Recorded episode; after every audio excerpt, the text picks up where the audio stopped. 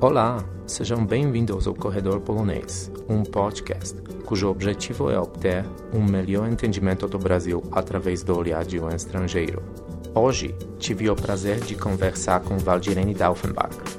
Ela é psicóloga, doutora em Direito e perita do Mecanismo Nacional de Prevenção e Combate à Tortura. Foi ouvidora e diretora de políticas penitenciárias do Departamento Penitenciário Nacional, DEPEN, conselheira do Conselho Nacional de Política Criminal e Penitenciária do Ministério da Justiça. Valdirene também é colunista da revista online Justificando, onde publica reflexões muito interessantes sobre o mundo carcerário. Ela é também uma dos organizadores do livro recentemente publicado Para Além da Prisão, reflexões e propostas para uma nova política penal no Brasil, que propõe várias soluções para melhorar o sistema penitenciário brasileiro. Nós conversamos sobre a carreira dela na DEPEN, as 400 visitas nas prisões que ela faz durante esse tempo, milhares de cartas recebidas de prisioneiros, o papel das igrejas nas prisões, que tipo de criminosos encontra-se nas prisões, a história e a percepção do crime no Brasil e a visão que a sociedade tem dos policiais como super-heróis, entre outros tópicos. Aproveitem essa conversa e até a próxima.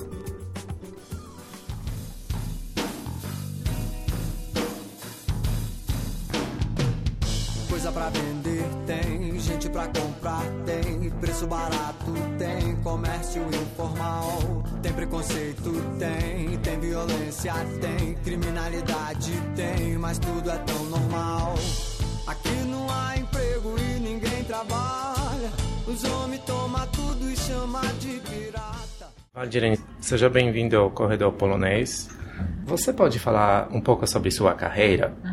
Perfeito, eu agradeço também a oportunidade. Eu sou psicóloga. Durante o meu processo de formação, eh, que aconteceu em Joinville, em Santa Catarina, no sul do Brasil, é, eu me interessei bastante pelos temas de saúde mental e fui fazer uma visita num hospital psiquiátrico é, para pessoas que estavam cumprindo medida de segurança, no caso, manicômio judiciário, numa cidade ao lado da minha, que é Curitiba.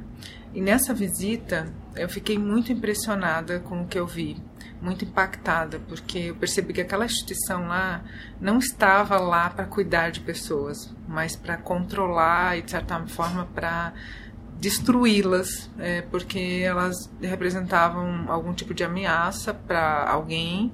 E ao chegar lá não tinha um processo de cuidado que pudesse reverter isso para uma realmente para uma saúde mental. Era um processo só de controle. E aí, é, com esse start, com essa impressão, essa sensação, essa visita foi é, muito curiosa em vários aspectos. Eu fiquei imobilizada por esse tema é, do encarceramento é, e resolvi fazer então um estágio nessa instituição é, no meu quinto ano é, na faculdade. Eu fiz o estágio é, e continuei muito interessada nesse tema. E logo depois que eu me formei, eu comecei a conhecer na minha cidade, daí em Joinville, o que tinha é, relacionado à prisão. Tinha uma cadeia pública e tinha um presídio regional. É, visitei esses lugares e comecei a estudar, me interessar. E logo na sequência foi montado um conselho da comunidade. É, que é um órgão da execução penal previsto no Brasil para acompanhar a execução da pena, para fiscalizar, para fazer projetos dentro do sistema prisional e também as outras medidas restritivas de direito e é composto pela sociedade, representantes da Associação Comercial e Industrial, da Ordem dos Advogados, é, do Serviço Social, das universidades, das igrejas. E um juiz lá ficou muito interessado, mobilizado pela campanha da fraternidade da época, é, que, é, que foi nacional relacionada a presos, e, e, essa, esse foi um mobilizador importante para que todo o Brasil começasse a criar conceitos da comunidade, porque provocava o interesse da comunidade para se envolver nesse tema. E aí um juiz lá de Joinville resolveu criar o Conselho da Comunidade, e como eu já tinha é, publicado algumas coisas, assim, feito, dado algumas entrevistas no, nos jornais locais, eles me é, identificaram e convidaram para participar do Conselho da Comunidade. É, isso foi em 98. E aí, desde é, 98, eu comecei a me aproximar cada vez mais desse tema pelo Conselho da Comunidade a princípio. É, fui conselheira da comunidade, então, de 98 até 2010. Aí eu fui trabalhar, de fato, num projeto chamado Projeto de Humanização do Presídio Regional de Joinville, composto por uma equipe interdisciplinar, é, médicos, dentistas, assistentes sociais, terapeutas ocupacionais, é, psicólogos, e em parceria com vários órgãos da comunidade. E foi um período muito fértil e que eu acho que nesse período nasceram muitas das minhas convicções que eu carrego até hoje com relação ao meu trabalho. É, em especial, é, existe um, uma grande, é, um grande mito em torno desse tema da prisão e das pessoas presas. E esse distanciamento da sociedade com a prisão e das, da prisão com a sociedade faz com que esse mito só cresça é, ao estar lá dentro, ao me aproximar das pessoas, a ver quem elas são, quem são os funcionários, quem são os familiares, quem são os presos, é, tudo isso cai por terra. São pessoas cheias de medos, desejos, intrigas, conflitos, é, problemas e que tem caminhos para tudo isso, né? Então, essa é uma, uma certeza que eu trago de que o sistema é, ele tem muitas possibilidades, mas que o que se propaga é só a sua grande falência, como é um grande problema, como é, um, é improvável que a gente tenha alguma saída para o sistema prisional no mundo e no Brasil. É, e esse tipo de discurso deixa todos muito paralisados, muito desanimados e faz com que cada vez mais a gente seja convidado a soluções que são imediatistas, que são reativas e que não tratem de fato das razões estruturais é, dos, das dificuldades que a gente tem de, desse ambiente que é a prisão. É, esse, essa, essa foi uma coisa que muito eu testei no dia a dia, né, dentro do sistema prisional, e que eu acho que é, vem como uma, uma força, uma certeza das coisas que após isso eu continuei trabalhando. Por conta desse trabalho que eu fazia em Santa Catarina, chegou um determinado momento que o Ministério da Justiça, fazendo um, uma reunião de trabalho com especialistas na área, também me convidou para participar de uma comissão nacional de fomento aos conselhos da comunidade. Depois desse, dessa comissão, que viajou o Brasil todo, fez muitos trabalhos de formação, é, com relação às, à comunidade, à participação comunitária nas prisões. É, eu iniciei também, fui convidada a integrar o Conselho Nacional de Política Criminal e Penitenciária, que é um conselho bastante importante, mais importante da, do tema no Brasil é, porque faz avaliação de projetos de lei, constrói é, diretrizes para a política criminal penitenciária no país. E lá eu conheci muitas pessoas interessantes do Brasil todo e aprendi muitas coisas. Também fazíamos visitas de inspeção nos estabelecimentos prisionais. Isso foi até 2012. É, e em 2012 terminei meu mandato e na sequência fui convidada à ouvidoria do DEPEN, é, é uma ouvidoria nacional que atende todas as demandas do sistema prisional brasileiro, tanto estaduais quanto federal. E é um, também é um local onde se faz visitas a estabelecimentos de privação de liberdade, é, relatórios, constrói-se agendas de articulação para fomentar programas e planos de intervenção. A intenção é contribuir com as informações é, que se obtém né, através dessa escuta qualificada para que a gestão consiga direcionar melhor essas políticas. Né. É, a ouvidoria é uma área específica com ombudsman é, dentro do Departamento Penitenciário Nacional que recebe é, essas demandas através principalmente de cartas, o que é muito curioso porque no Brasil quase ninguém mais escreve cartas. Os presos escrevem muitas cartas. Na época a gente recebia em torno de 2.200 cartas por mês pedindo várias coisas, assistência jurídica, assistência à saúde, fazendo denúncias é, com relação a maus tratos, a corrupção, a omissão. É, e cada uma dessas cartas, ou e-mails, ou às vezes telefonemas que a gente recebia, recebia é, eram instruídas no processo e buscar informações e providências com as autoridades responsáveis. A ouvidoria servia como esse canal para encaminhar esses assuntos e cobrar encaminhamentos. Depois desse período na, na ouvidoria, que foi de 2012 a 2014, então assumi a diretoria de políticas penitenciárias do DEPEN, que é uma diretoria bastante importante. Ela faz a um, todo o relacionamento do Departamento Penitenciário Nacional com o Brasil eh, na implementação das políticas, então tanto nas questões de saúde, educação, trabalho, arquitetura, construções, aparelhamento, tecnologia, é, alternativas penais, monitoração eletrônica, políticas de egresso, todas as políticas nacionais, essa diretoria é responsável por promover indução como o Brasil é um país é, federado e a, e, o, e a, característica da União não é de uma atuação é, direta nos estados, é um processo sempre de convencimento com os estados para que eles sigam diretrizes nacionais, que eles componham programas. E esse é o desafio dessa, desse trabalho lá. Foi muito interessante. Isso foi até o final de 2016 e aí, em 2017, eu fiquei é, um semestre na Secretaria é, de Segurança Pública e Paz Social aqui do Distrito Federal. E depois assumi no Mecanismo Nacional de Prevenção e Combate à Tortura, que é onde eu hoje estou também. Eu imagino que é, você mencionou agora que é, o desafio no DEPEN era coordenar todos todos os estados, né? Porque uhum. cada cada estado tem um, muito autonomia, é Exato. isso? É, uhum que, em relação de, de políticas penais, né? Uhum. Um, e agora, sua posição aqui no... no uh, no mecanismo, eu sou, é, eu sou perita do mecanismo nacional. Nós somos em 11 peritos e temos a, a tarefa né, de fazer é, o monitoramento dos locais de privação de liberdade no Brasil todo. E aqui se ampliou um pouco o meu escopo, porque até então eu vinha trabalhando muito com os, é, as prisões e as penas alternativas e a monitoração eletrônica com a política penal, mas aqui a gente não trabalha só com a política penal, aqui a gente trabalha também com política de saúde, com hospitais psiquiátricos, comunidades terapêuticas, é, com políticas de assistência social, como é, locais de acolhimento para população de rua, estrangeiros, imigrantes, para crianças.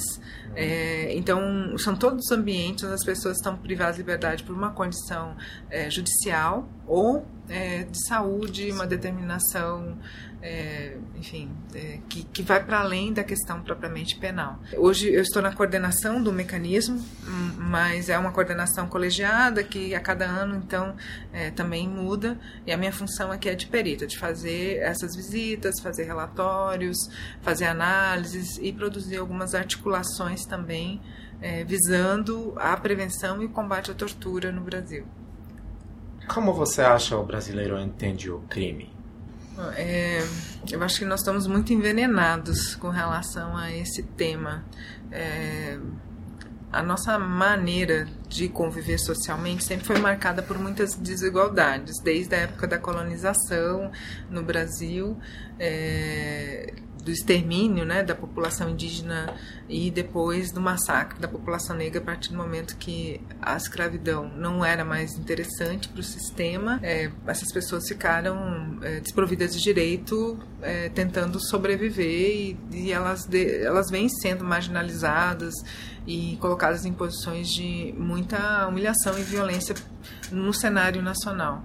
Então, esses, só esses dois fatos nos faz pensar o quanto que a gente tem desigualdade social e nunca teve uma pretensão, de fato, do Estado brasileiro de pensar ah, uma situação de qualidade de vida para todos, de direitos, de garantias mínimas que pudessem nos colocar num patamar é, de cidadania. E, e essas desigualdades é, se perpetuando há tanto tempo faz com que a gente veja né, as pessoas em classes, em, em grupos e cria uma série de estereótipos. Eu acho que o, a definição do crime no Brasil, assim como, claro, em muitos lugares do mundo, tem também a intenção é, de separar esses grupos, de criminalizar determinadas categorias. Tanto que no Brasil a gente já teve, por exemplo, considerado crime a capoeira, que era de uma população justamente é, que é considerada subcidadã, né? É, a gente já teve o crime de um crime era considerado crime vadiagem também. É, e, e assim vai. É, a gente tem penas muito duras para crimes patrimoniais, é, o que faz nos pensar que a gente move muito a máquina do Estado justamente para aqueles que são mais desprovidos de qualquer fonte de renda e muito poucas políticas sociais que deem conta dessas necessidades de sobrevivência. Se não bastasse isso, né, essa, essa tipificação que é muito voltada para essa criminalização, a gente tem todo um sistema né, ideológico que contamina os aparelhos de polícia, os aparatos todos de polícia e de justiça. Nós temos as nossas polícias muito voltadas para esses crimes patrimoniais e para os crimes é, de tráfico, os crimes de rua, e se investigando muito poucos crimes que são contra a vida. A taxa de homicídio no Brasil, de elucidação de casos de homicídio, não chega a 10%. O número de pessoas presas no Brasil é, pelo crime é, de homicídio ou é, de latrocínio também é bastante baixo, não chega a 15%. Como você disse, é, escreveu no justificando uhum. que noven... a gente anda entre os assassinos, né? 90% os Isso. encontra nos aeroportos, né? Como nos shoppings, em qualquer... É, a gente vive com as pessoas que matam e mandam matar pessoas é, no nosso cotidiano. Na prisão não são essas pessoas, na grande maioria que lá estão. É, porque todo esse aparelho policial está sendo instigado e as nossas polícias são formadas para isso, para esse crime de rua. Muitas vezes porque não tem uma capacidade técnica maior, inclusive equipamentos, e a orientação política da polícia é isso. Agora, se você me dissesse, ah, mas será que a população não percebe que está investindo muito caro numa polícia, em profissionais, num sistema de justiça que paga salário altíssimos para os profissionais do sistema de justiça para esses tipos de crime? É, não, ela a maioria das vezes não percebe, porque ela faz um reclame popular é, pedindo esse tipo de punição para esse uhum. tipo de criminoso de rua. É, para ladrão, é, né? O, exato. É, Tanto que a gente teve uma retomada de situações de linchamento nos últimos anos, com esse nível de violência e ódio que está sendo propagado.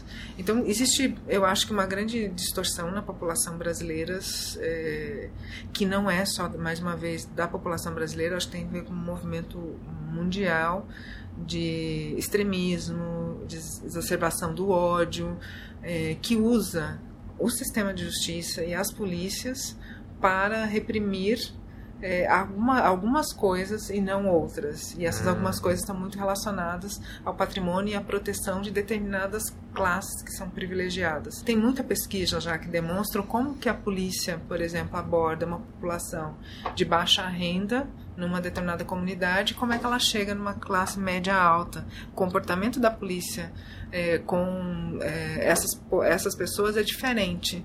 Então, acho, acho que é, isso demonstra né, o quanto que a gente está usando mal todo esse sistema e perpetuando ainda mais a violência propagando em tese que a gente está reduzindo, mas não, na medida que a gente cria essa repressão e adota a pena privativa de liberdade, a prisão, né, como sendo a, essa resposta privilegiada para aquilo que a gente chama de justiça, é, a gente está cada vez mais exacerbando esses conflitos, essa violência. Né? A situação da, dos grupos organizados nas prisões tem muito a ver com, com esse processo todo. Um, em relação do, dos grupos organizados, um, acho que você mencionou nos, nos uns dos artigos ou algum um, outro colunista que agora também é fácil jogar todo nas mãos dos grupos organizados, né? Todo o problema prisional. Sim, claro.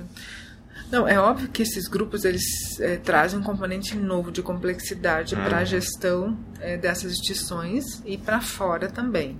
É, não, não tem que se negar esse processo.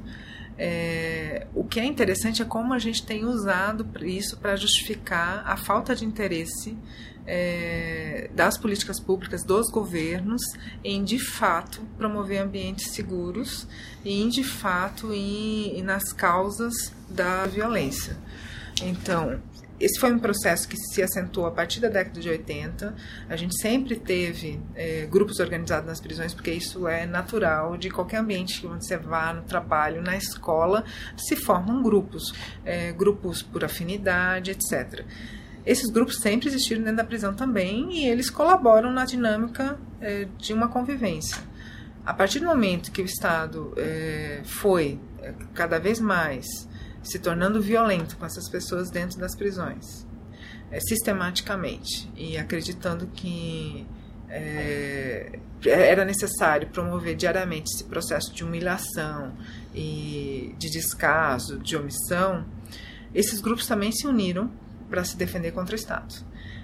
É, o Estado também não manteve regularmente um, uma atenção às questões materiais, como alimentação, higiene, saúde e assistência jurídica. Então, pense numa pessoa que chega no ambiente que é totalmente distinto da vida dela, que ela não pode confiar em ninguém, não sabe o que está acontecendo, às vezes não, não sabe como é uma, a dinâmica de um processo penal. É, se vê numa cela com um monte de gente é, que não conhece, claro. tendo que dividir toda a sua rotina, e o Estado, que é quem deveria ser a referência, pelo menos do que é certo, do como fazer, é, diz: dane-se ele vai se associar com pessoas ali dentro e esses grupos ganharam legitimidade então para defender e proteger as pessoas presas. Com isso veio toda uma sequência também de comércio e de sustentação. Então, eu, o que eu quero acentuar é que esse processo tem sido gradual, é conhecido do Estado desde da década de 80, ele se acentua, e quando ele se forma na, na dimensão que se formou no, a partir dos anos 2000, é, ele não teve enfrentamento do Estado de maneira séria. Porque o que seria a gente enfrentar esse, essa questão de uma maneira séria? Primeiro, averiguar se realmente é, a gente precisa ter tanta gente encarcerada. Porque esse número é, de pessoas presas deixa, deixa tudo mais vulnerável. É, não há não tem não, não, tem dinheiro que dê conta não tem servidor não tem estrutura que dê conta uhum. das necessidades básicas das pessoas é, não houve nenhuma reflexão mais é, severa do ponto de vista do governo é, no início dos anos 2000 em diante sobre a necessidade de a gente trabalhar políticas de encarceramento e outras formas de responsabilização. Esse movimento, essa fala é muito mais recente. O outro aspecto, garantir a situação de segurança das pessoas presas e defesa é, e necessidades básicas. Também não uhum. houve essa, essa tentativa. É, então, se a gente não está trabalhando as raízes que deixam, que filiam essas pessoas ao sistema, é, a gente não está fazendo nenhum enfrentamento sério ao sistema. A gente começou a fazer, como Estado brasileiro, só políticas de fomento, que era mais encarceramento, que era, era promover uh, o isolamento de determinadas lideranças em unidades especiais no Brasil essas lideranças começaram a se encontrar nesses espaços e começaram a fazer alianças. Nós começamos a promover ainda mais possibilidade de expansão, de reforço desses grupos. Só que ao identificar que é, esse todo esse cenário que era muito interno até o início dos anos 2000 de conflito dentro das prisões que raramente extrapolava para o mundo fora e a partir dos 2000 dos anos 2000 com a mega rebelião com uma série de coisas que aconteceram inicialmente em São Paulo com problemas em alguns outros estados mais localizados como o estado de Rondônia houve também um massacre é, de presos a população começou a questionar mas afinal de contas, o que está acontecendo aí? Vocês não estão dando conta. É, inclusive, os conflitos que estão acontecendo e os problemas dentro da prisão estão aparecendo na rua, porque agora tem toque de recolher, é, tem ônibus sendo queimado nas ruas, tem é, tiroteios em função de coisas que acontecem dentro da prisão, que acontecem fora. E aí a sociedade começou, os governantes, os gestores começaram a dizer que eram o problema das facções. Então acaba sendo é, uma resposta simples e fácil para a sociedade entender e isenta o governo de enfrentar de fato. E, e, quando eu falo governo, eu não falo só o executivo, né? É todos os poderes de enfrentar, tanto o legislativo quanto o judiciário, é, quanto o executivo, de enfrentar de fato as raízes desse problema.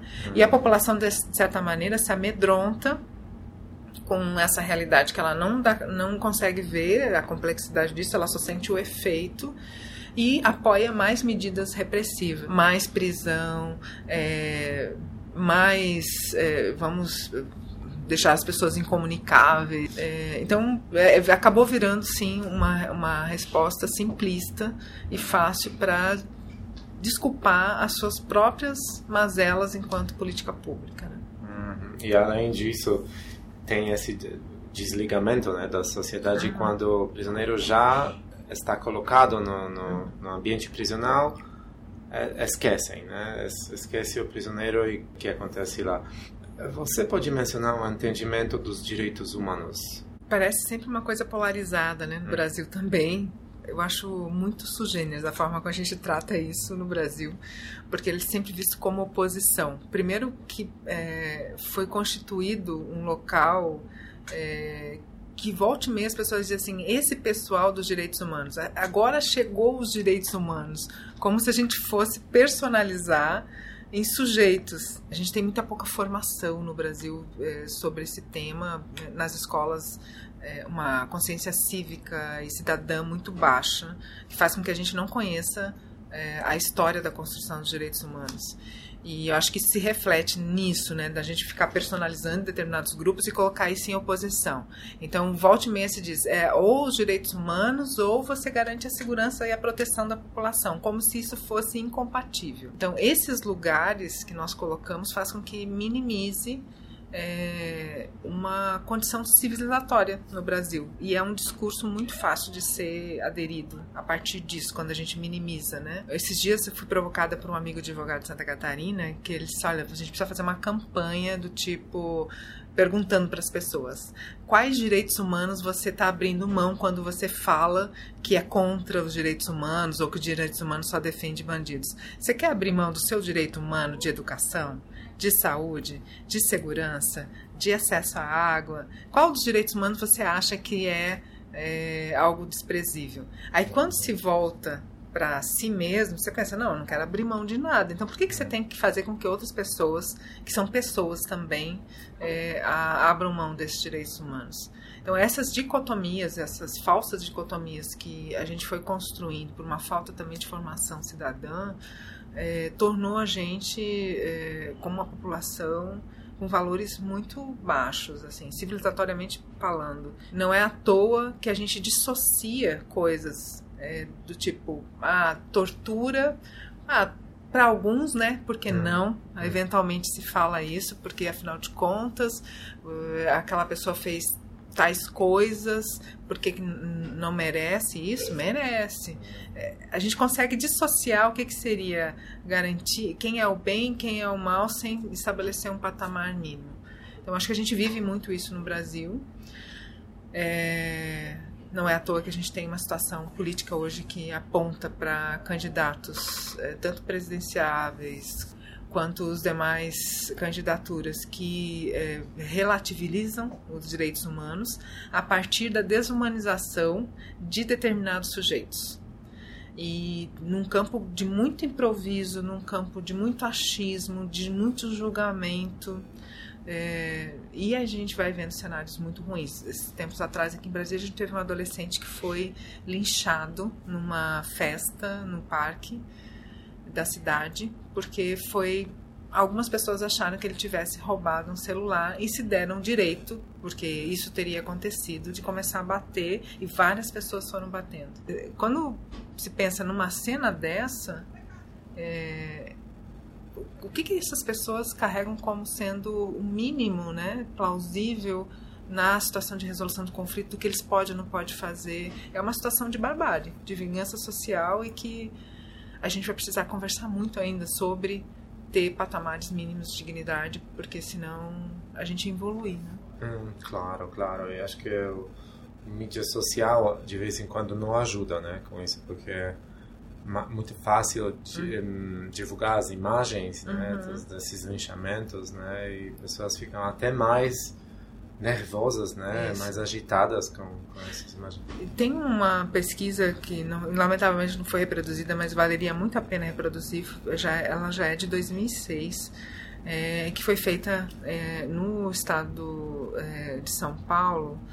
É, uma análise de todos os crimes cometidos durante uma semana que chegaram é, numa delegacia, né, que foram alvos de registro numa delegacia.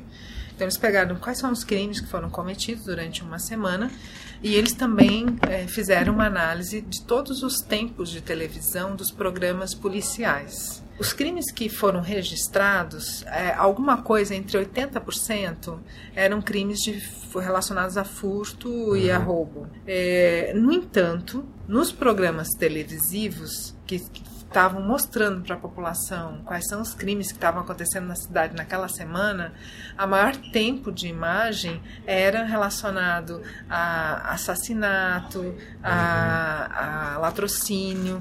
Então a população fica com a sensação de que o risco e a violência e a ameaça é muito maior do que de fato foi o que aconteceu na prática naquela semana na, na mesma cidade. Interessante. E essa propagação da sensação de insegurança na população faz com que a gente tenha também esse tipo de resposta, né? Aqui no DF também foi feita uma pesquisa pela Secretaria de Segurança Pública é, sobre a sensação de insegurança quem são as pessoas que mais têm medo, é, que regiões da cidade né, e do distrito, das áreas administrativas que mais têm medo, quais são o perfil de idade, etc.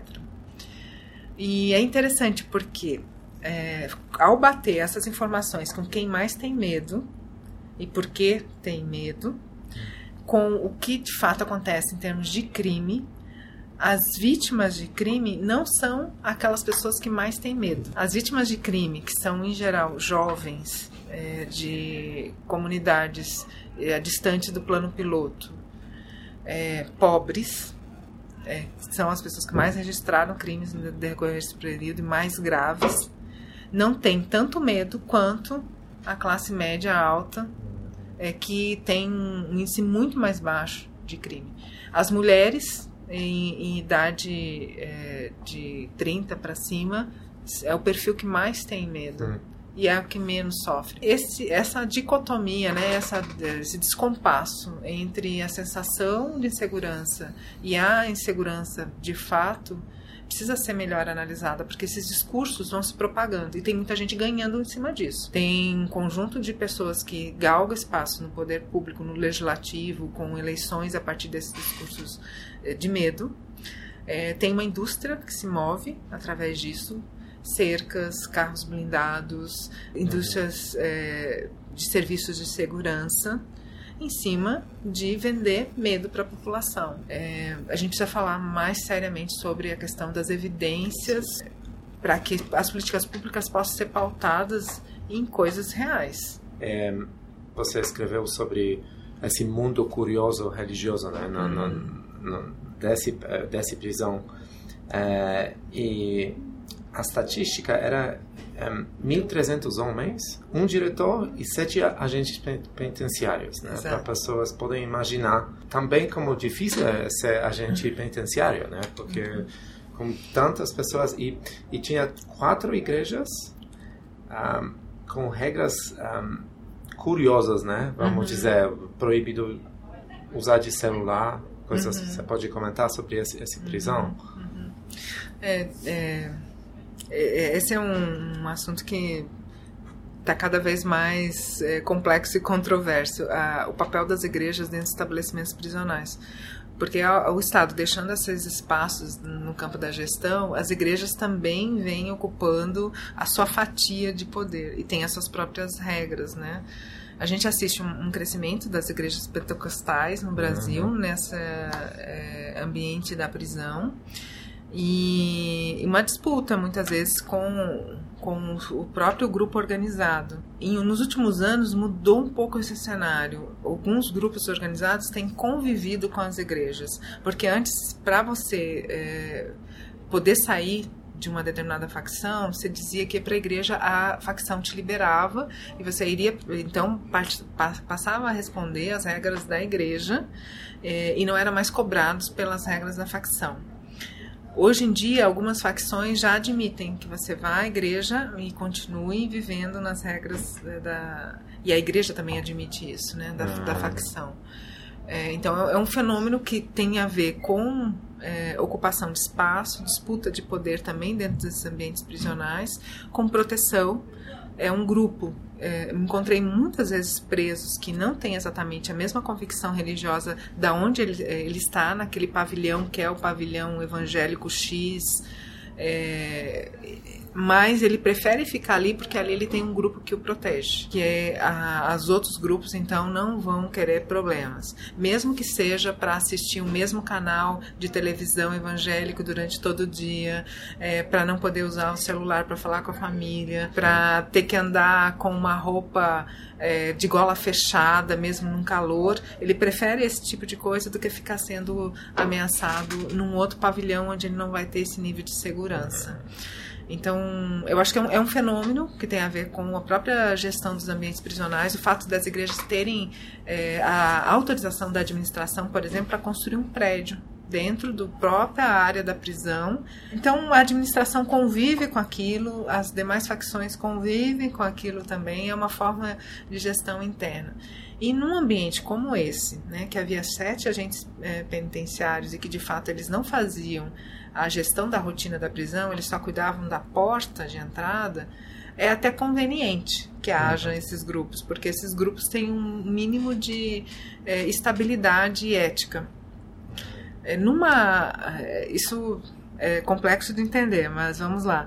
Numa unidade prisional, onde não existe nenhum grupo organizado, é, nem do campo da religião, nem das facções, é mais difícil para a gestão para os funcionários do que em ambiente é, onde há grupos, porque esses, esses grupos têm regras, têm ética, têm combinados.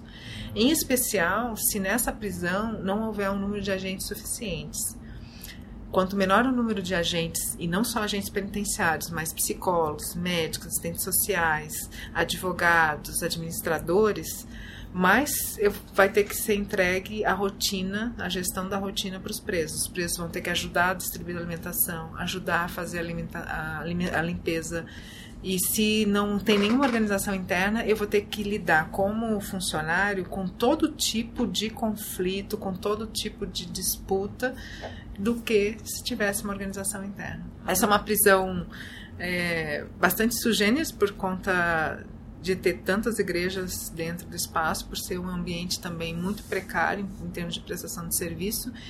E ele é muito grande. Essa é uma prisão de um espaço assim é, interno muito grande, o que faz com que as pessoas circulem e tenham um processo de escolhas de convivência muito autônomo. Né? Quando eu falo isso também, eu tenho, tento tomar um outro cuidado que é importante as pessoas pensarem. Parece que o fato do Estado, então, deixar os presos totalmente voltados no seu processo de convivência é muito ruim. Não, é, é realmente muito ruim. Mas a resposta para isso não é ter eles sobre total controle em termos de comportamento, todo o tempo na cela, sem poder falar com os outros presos, sem falar com os outros funcionários. Porque o que tem acontecido é a gente partir para o Estado para um outro extremo a gente tem as unidades prisionais que são totalmente largadas e as outras que são no nível de é, controle para uhum. além do necessário. Quando eu falo isso, é, por exemplo, é, haver uma regra para o preso se dirigir ao funcionário sobre o que ele pode falar e quanto ele pode falar e que forma que ele pode falar. Isso é antinatural, isso é um processo é, que agride né, a, a convivência, a, a autoimagem, a capacidade de comunicação.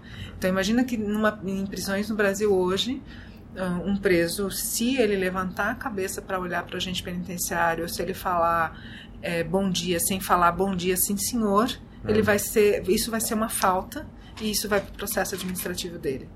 Então, esse é um outro tipo de extremo que não nos serve também. E, e, a gente tem que pensar, quando a gente está buscando que o Estado tome conta da prisão de fato, que tenha o controle, não é para gerar esse tipo de resultado. Porque isso é subjugar, isso é humilhar, isso é infantilizar as pessoas presas e gerar um nível de violência psicológica imenso, que isso vai ter consequência ali deixando ela inclusive mais revoltada, mais agressiva com os funcionários. O ambiente é tenso, mas quando ela sair, ela também vai ter as suas dificuldades e, e, o seu histórico, né? Uma memória muito ruim sobre esse período. Traumatizante, né? com certeza. Você pode é, falar um pouco sobre é, é, massacre do Carandiru? Como você se sentiu naquela época? Qual tipo de conversas você você teve agora? Uhum. Alguma coisa mudou? É, quando ocorreu o massacre, eu estava ainda em Santa Catarina, então meu nível de conhecimento sobre a política nacional era de outra dimensão, mas é, foi algo que me gerou muita tristeza, né? Por imaginar o nível de violência e de uso da força totalmente desproporcional que foi empregado. E olhar os desdobramentos depois, né, de mais de 20 anos, do que a sociedade brasileira pensa sobre isso, é tão triste quanto. Porque a gente não fez um processo, de fato, de reconhecimento é, sobre os equívocos que foram cometidos naquele ato, é, de reparação para as vítimas e familiares, é, e reparação ampla, né? não é só o ponto de vista financeiro, mas é esse reconhecimento de direito à memória do que aconteceu. Que é um pouco que, que acontece em todos os processos de ditadura e genocídio no mundo.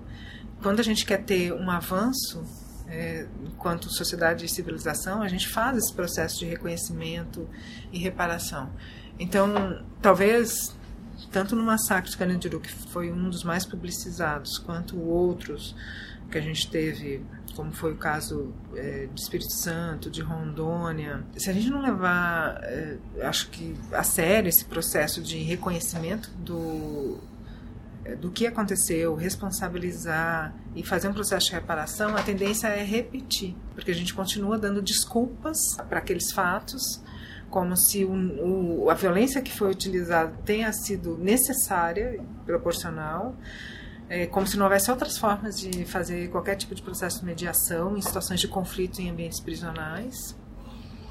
É, então eu ainda olho todo esse, tudo isso com muita tristeza, em especial porque é, não, a gente não aprendeu com ela. O que a sociedade fala é, notícias desta ordem quando acontecem mortes de pessoas presas na prisão, e a gente teve um governador comentando o massacre de 2017 de que lá não havia nenhum santinho, é, esse tipo de fala perpetua, torna permissivo para que pessoas que estão em posições de comando não sejam rigorosamente legais com as suas atuações, para que uh, aqueles que estão na ponta, né, policiais, agentes penitenciários, também se sintam uh, protegidos por uma ação de abuso e excesso e, e muitas vezes instigados a isso, né?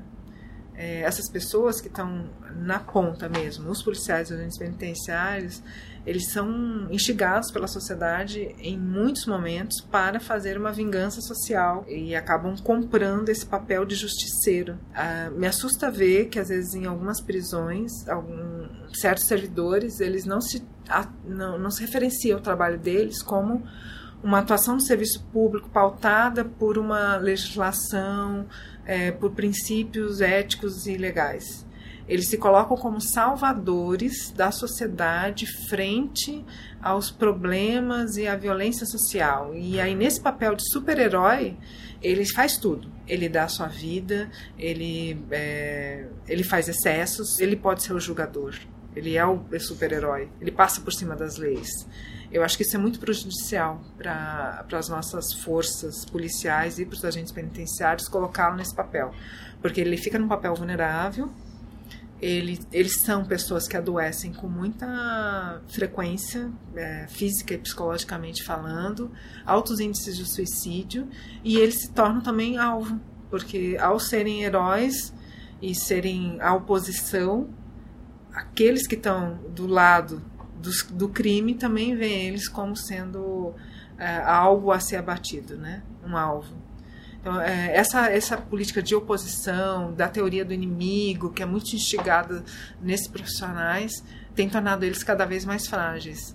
E é um processo difícil de reverter, porque essa identidade ela tem sido muito estimulada. Né? Basta ver os concursos públicos para as forças policiais e para agentes penitenciários. A maioria das vezes, quando há divulgação lá, agora inscreva-se aqui para fazer o processo seletivo do concurso público X a imagem é, do profissional é aquele armado, fortemente armado, cheio de equipamentos, às vezes descendo do helicóptero, correndo, saltando, sabe? Só falta botar a capa do super-herói. É propagado desde o processo, do início do processo seletivo e depois durante o processo do curso de formação é, esse papel salvacionista e, e aí a lei é só um detalhe nesse, nesse nessa atuação né?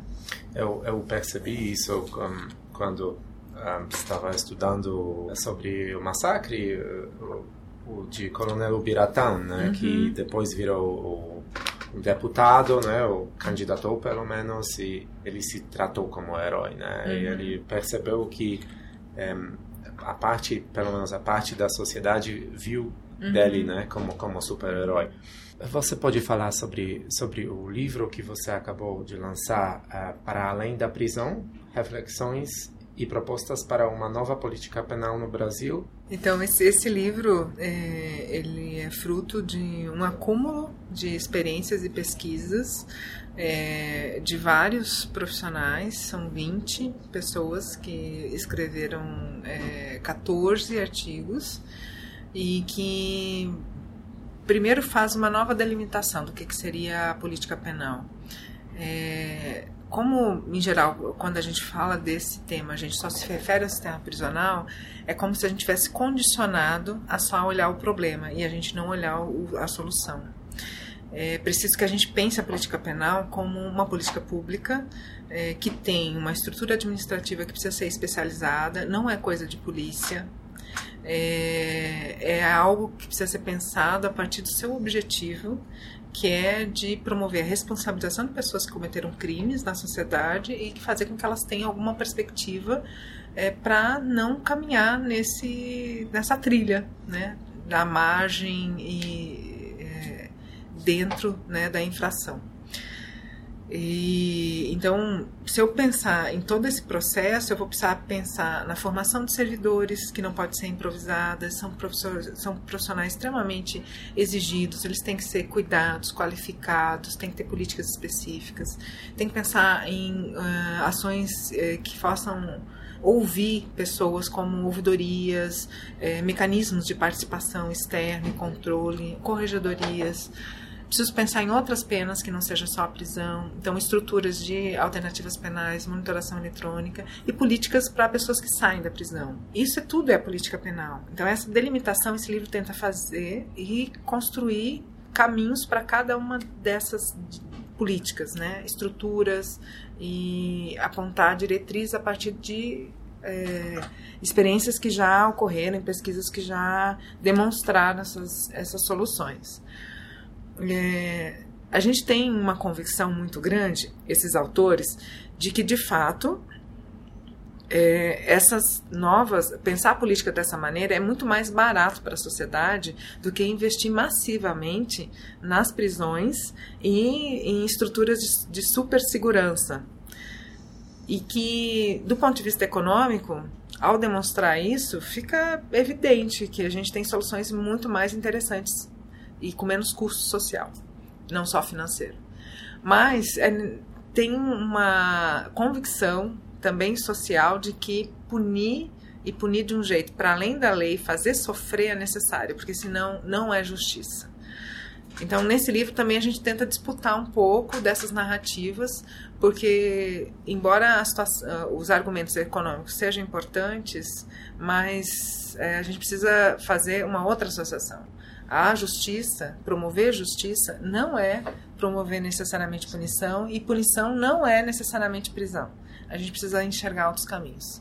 Então, o livro tem essas, essa reflexão, e no final é, existe uma carta de propostas com indicadores é, para uma nova política penal, que foi até entregue para os presidenciáveis que participaram desse momento do lançamento do livro, é, para que eles possam, no seu programa de governo e se eventualmente tiverem o mandato de presidente do Brasil, pensar sobre outras estratégias, que não seja deixar o sistema prisional como sendo foco, a prisão como sendo foco, e é, sempre numa, numa situação de arranjo orçamentário administrativo muito improvisado. Muito obrigado, Valdirene. Obrigada, obrigada também.